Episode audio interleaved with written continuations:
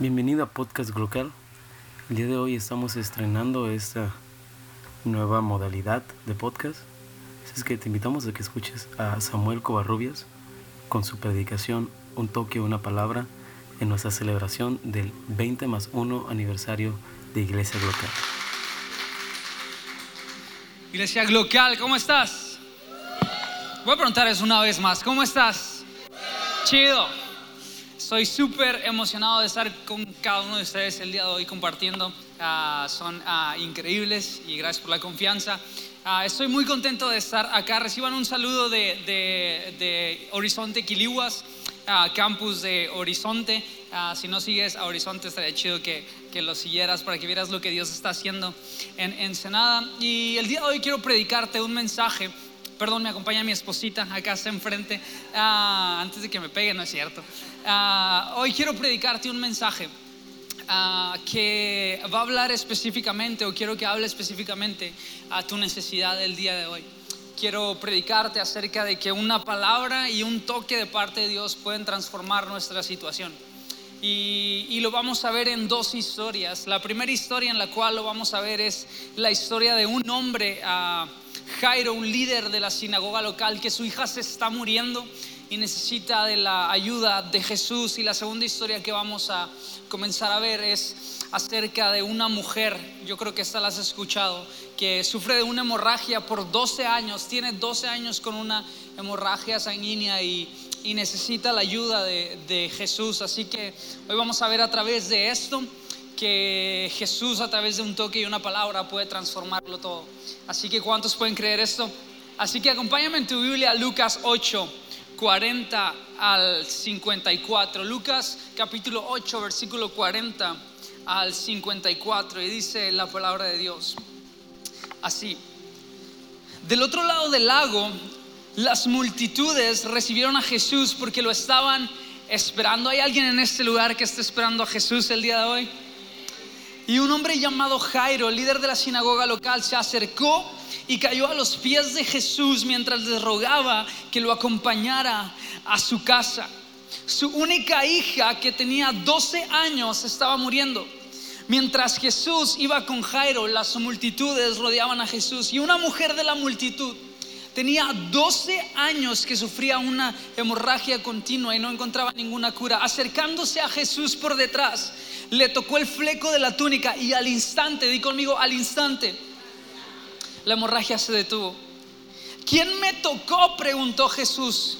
Todos negaron y Pedro dijo, maestro, la multitud entera se apretuja contra ti. ¿Cómo que quién te tocó? Pero Jesús dijo, alguien me tocó a propósito. El día de hoy alguien quiere tocar a propósito a Jesús. Porque yo sentí que poder sanador salió de mí, dijo Jesús. Cuando la mujer se dio cuenta que no podía permanecer oculta, comenzó a temblar y cayó de rodillas frente a Jesús, a oídos de toda la multitud. Ella le explicó por qué había tocado y cómo había sido sanada al instante. Hija, le dijo Jesús, tu fe te ha sanado, ve en paz. Mientras él todavía hablaba con ella, llegó un mensajero de la casa de Jairo, volvemos a la historia de Jairo, el líder de la sinagoga, y le dijo, tu hija está muerta ya no tiene sentido molestar al maestro. Cuando Jesús oyó lo que había sucedido, le dijo a Jairo, no tengas miedo, solo ten fe. Fe es un elemento el cual vamos a ver ahorita.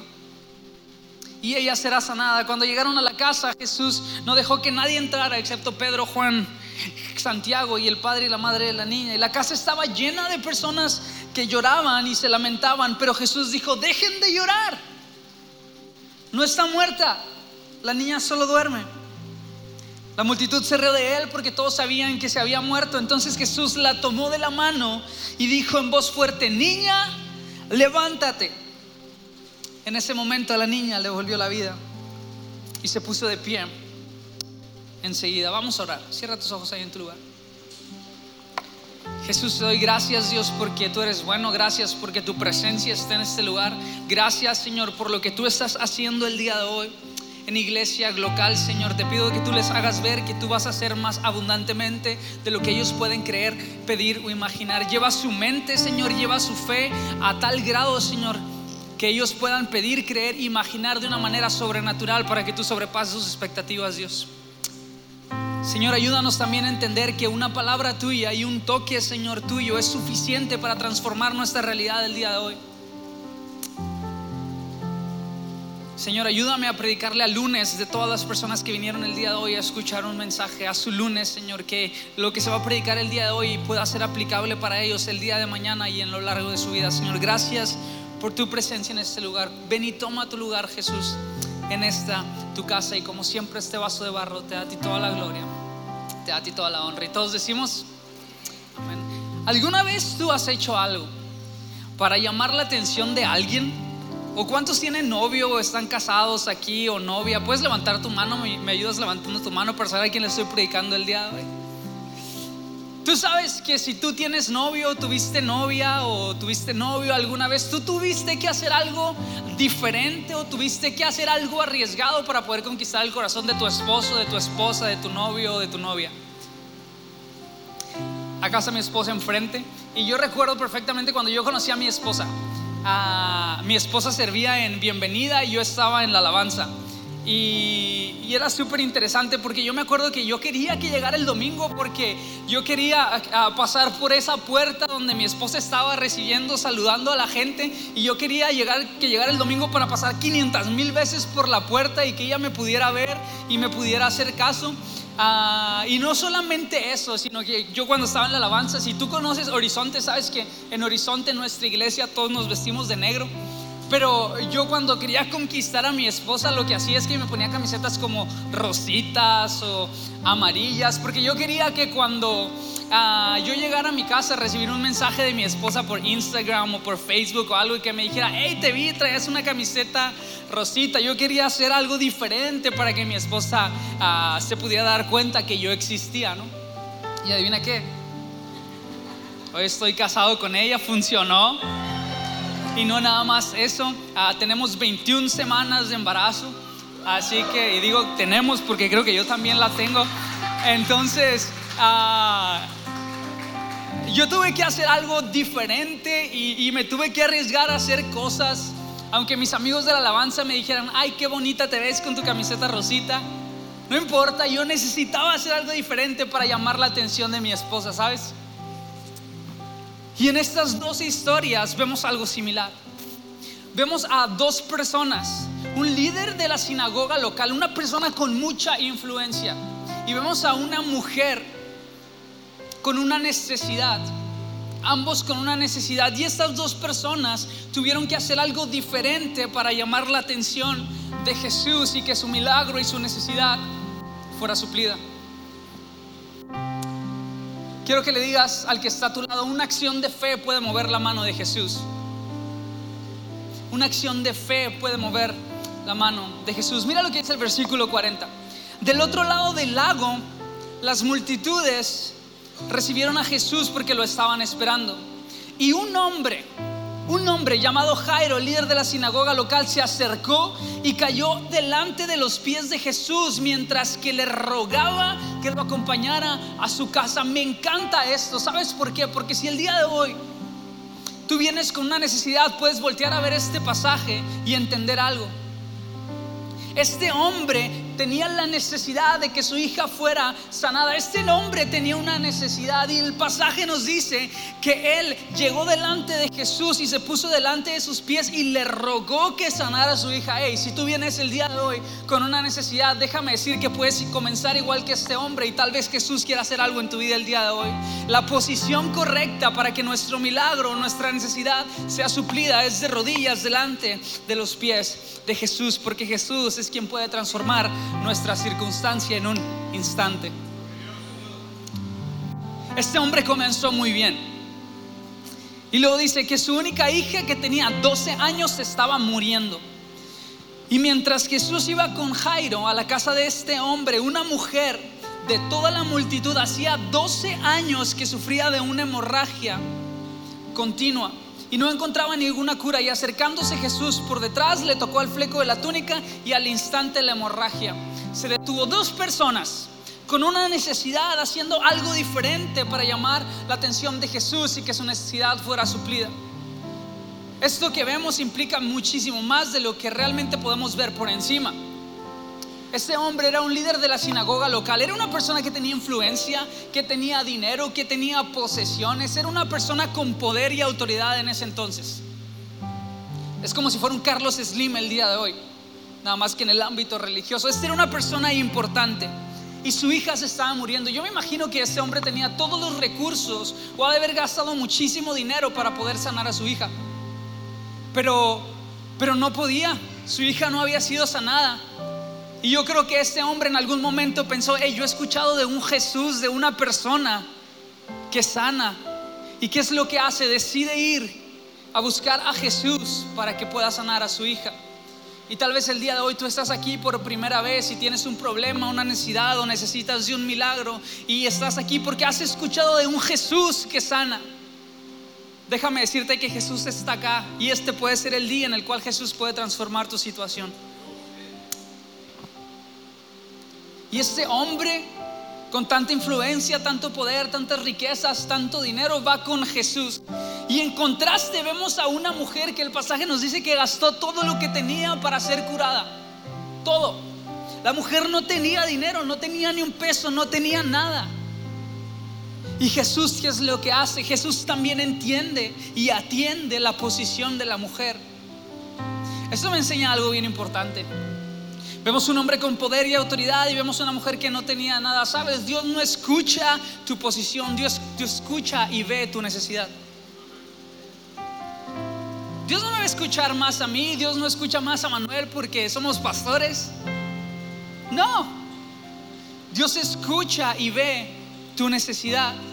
A Dios no le importa lo que te dediques, a Dios no le importa lo que hagas, porque siempre escuchamos estas frases como, pastor, pastor, puede venir y orar por esto y por mí. Sí, está bien, porque a usted Dios sí lo escucha.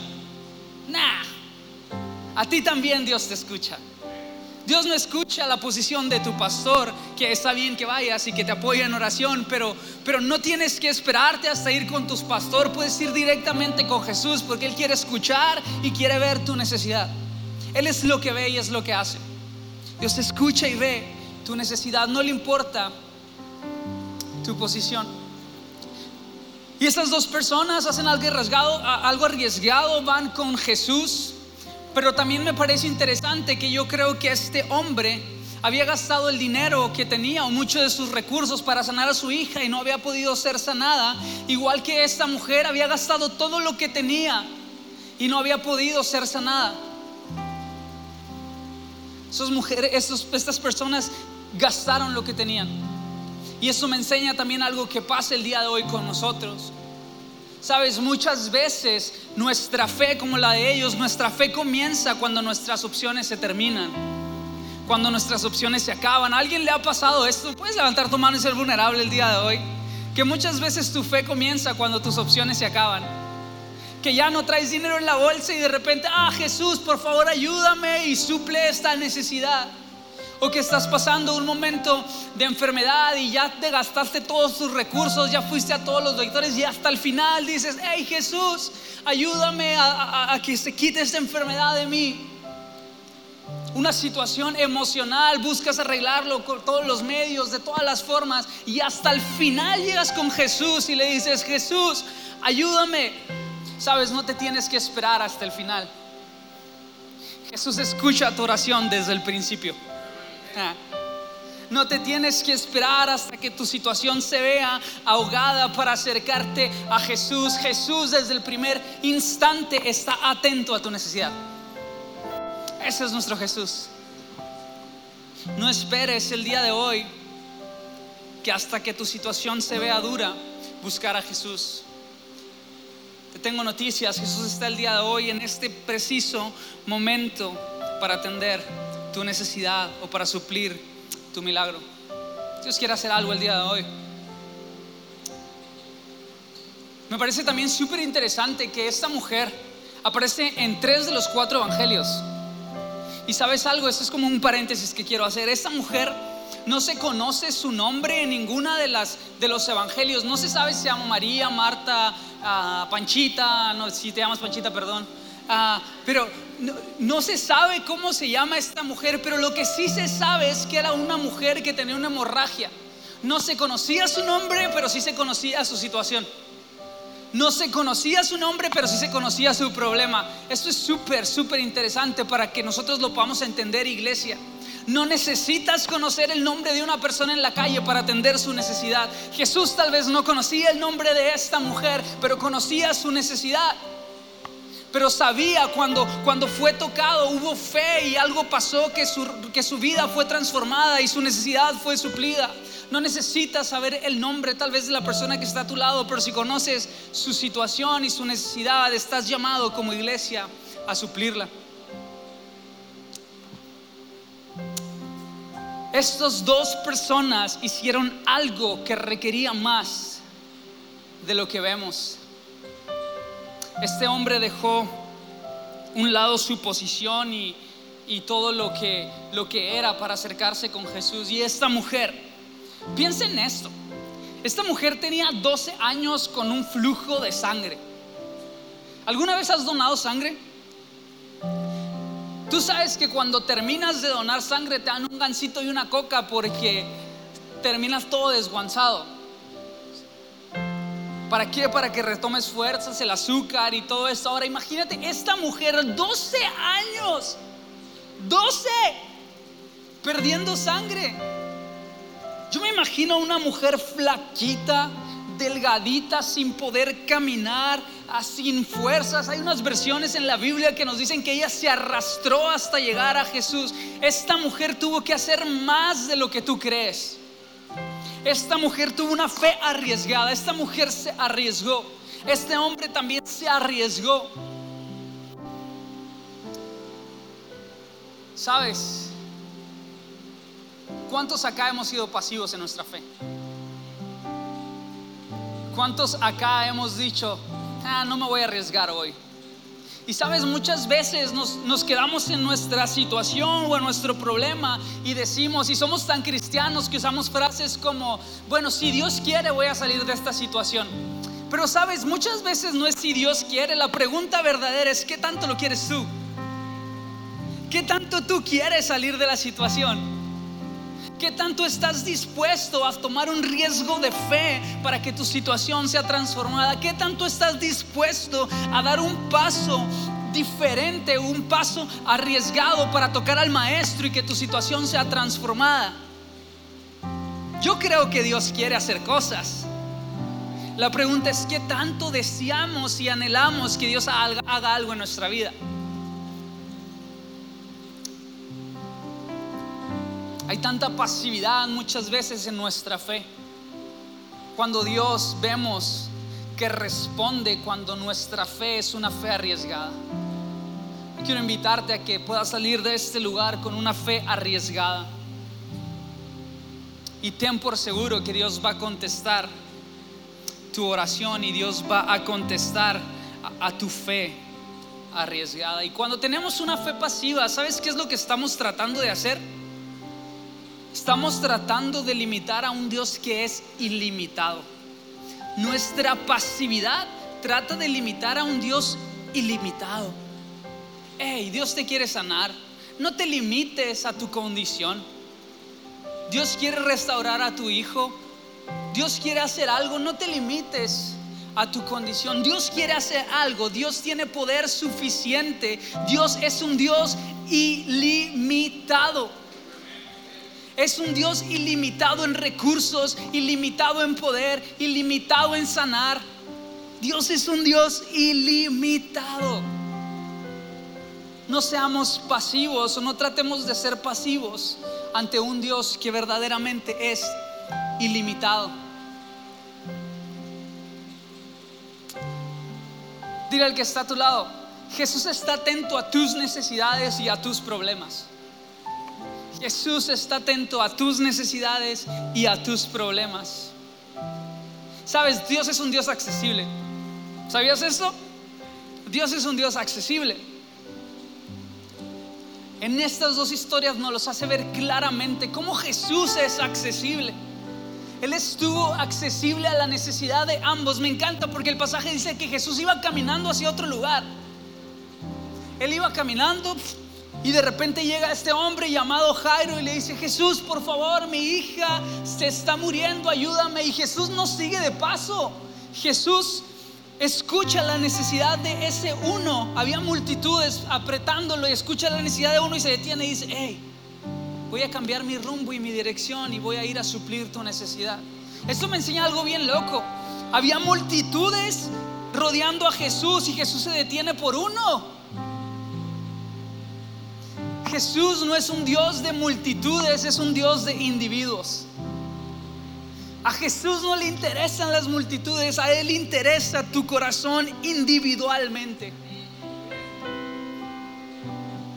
Jesús no está solamente en el cuarto, Jesús está sentado a un lado de ti para atender tu necesidad. Ah, ese es mi Jesús. Jesús cambió el rumbo eh, cambió su camino, cambió su rumbo para atender la necesidad de alguien. Y esto es el Evangelio. Filipenses 2 dice que Jesús no estimó el ser igual a Dios como cosa que aferrarse, sino que se despojó de sí mismo y tomando forma de siervo se humilló hasta lo sumo. ¿Sabes para qué? Para atender tu necesidad. Jesús no dijo, me voy a conformar con el cielo y me voy a quedar aquí simplemente con toda mi gloria, con ángeles adorando, me dijo, no, no, no, no, no, hay alguien ahí en la tierra que me necesita y quiero pasar una eternidad con ellos y tienen una necesidad de ser perdonados. Y Jesús decidió despojarse de todo eso y venir a la tierra para atender tu necesidad. ¿Por qué? Porque te ama. Dar un aplauso fuerte a Jesús. Es Jesús.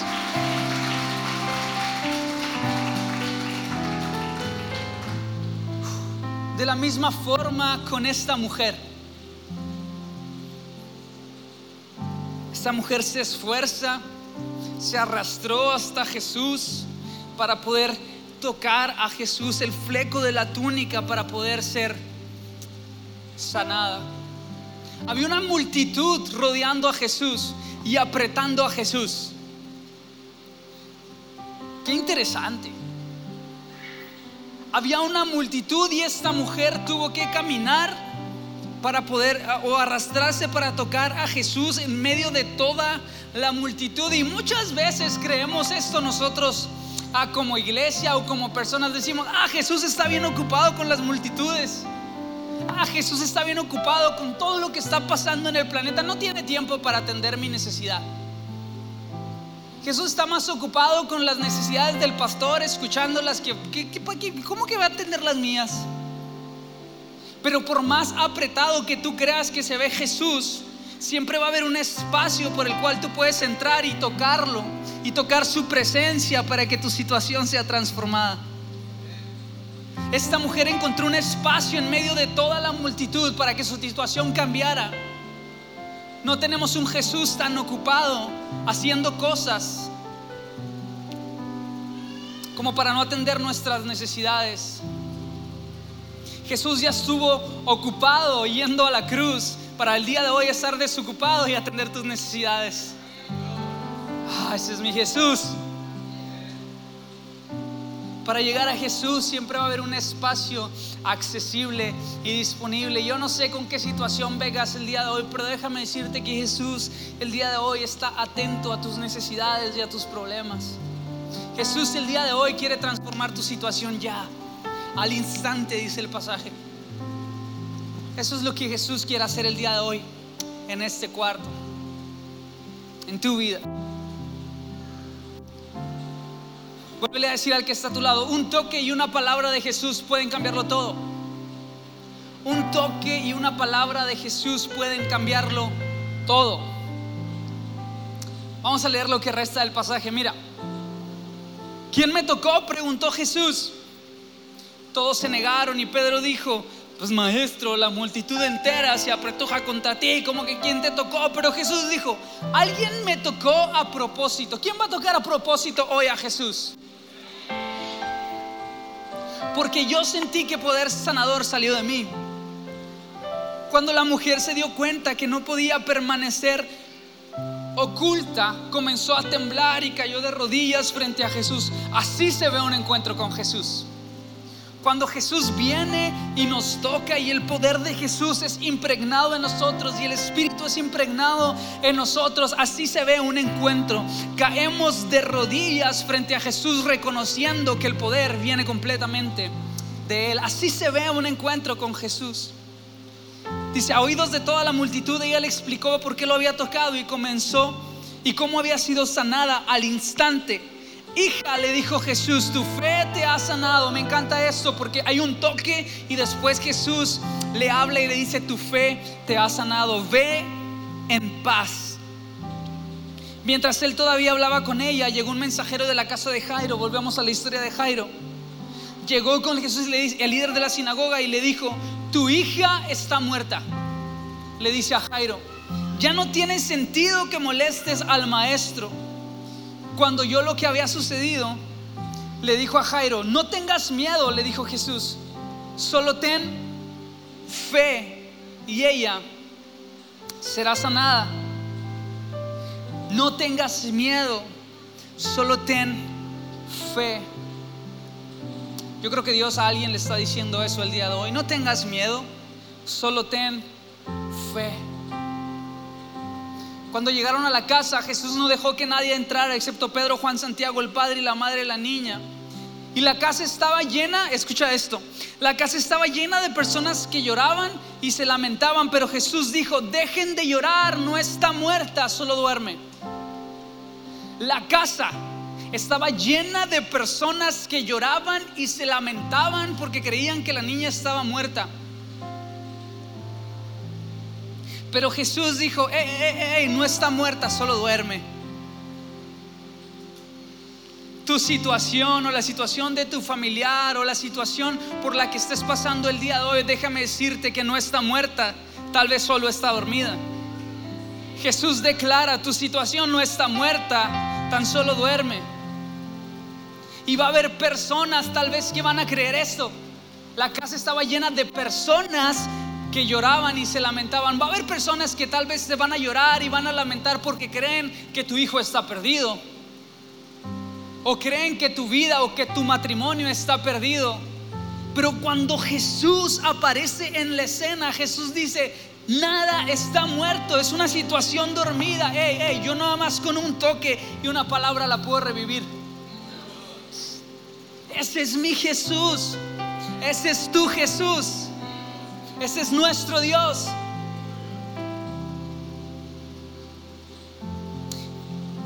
Lo dije en la primera reunión y lo quiero decir en esta también. En Tecate no hay nada muerto. Dios está levantando algo a través de iglesia local. Y Jesús va a decirle a esta ciudad, eh, esta ciudad no está muerta. A lo mejor se durmió un ratito, pero el día de hoy la voy a tocar, voy a hablar vida y la voy a levantar.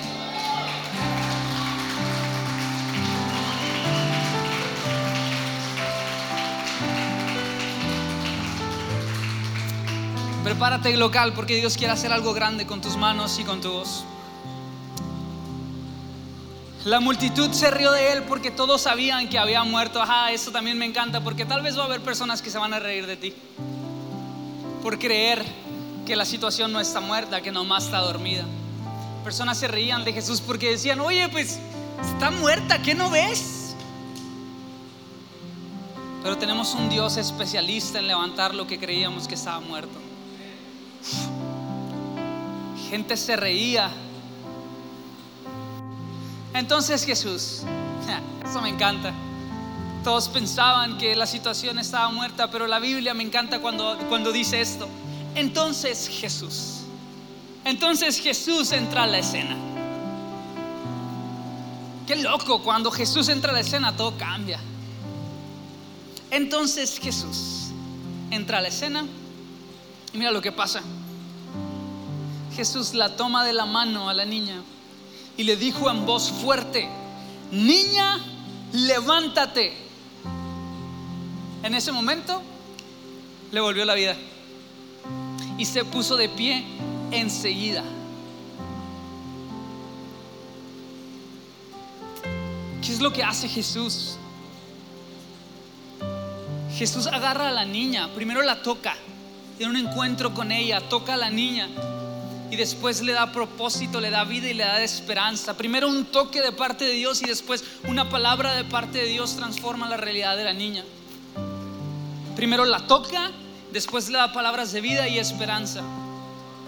Deja que Dios te toque el día de hoy porque después Jesús está a punto de hablar vida y esperanza a tu situación.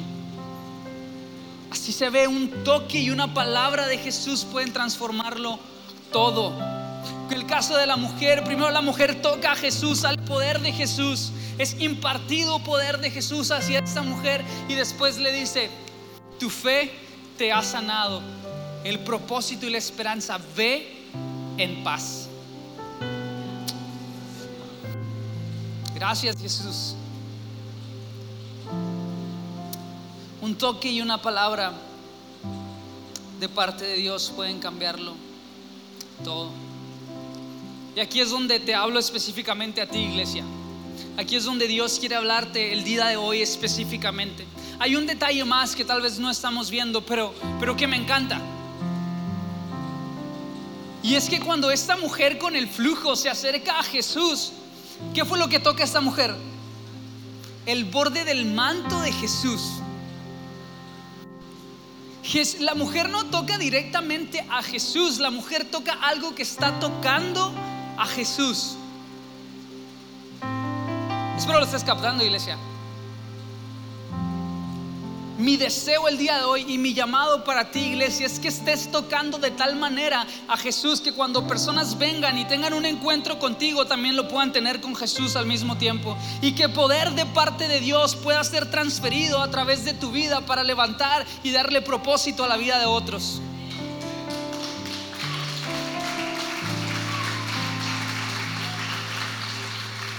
Este es mi llamado para ti, iglesia local, el día de hoy. Mi llamado para ti es que a partir de hoy tú puedas hacer una diferencia. Que a partir de hoy tú puedas hacer ese fleco, esa túnica o eso que está tocando a Jesús, esa vida que está tocando a Jesús para que las vidas de otros puedan ser transformadas. Ese es el llamado para ti. Y me encanta eso también, versículo 54 dice que tomó a la niña de la mano y le dijo en voz fuerte, levántate. Creo que Dios el día de hoy nos está llamando también a hacer sus manos y su voz. Creo que Dios nos puso en esta tierra como iglesia con el propósito de alcanzar a todo aquel que se había perdido o que se ha perdido. ¿Y cómo lo podemos hacer? A través de ser estas manos que trabajan por las almas y esta voz que trabaja para dar propósito a los corazones de otros. Hoy quiero que uses tus manos como iglesia para levantar a otros y quiero que uses tu boca para animar y traerle propósito a otros. Proverbios 18 dice que la boca del justo anima. Hoy tu boca tiene que animar a otros como diciéndoles que Jesús los ama que Jesús quiere transformar su situación, que su condición no es para siempre, que tenemos un Dios que es suficiente para transformar cualquier situación en nuestra vida. Hoy te quiero invitar a que seas las manos y la boca de Jesús. Que el día de hoy pueda ser estas manos que trabajan para traer personas a Cristo y que seas esta voz que anima y que levanta la vida de otros.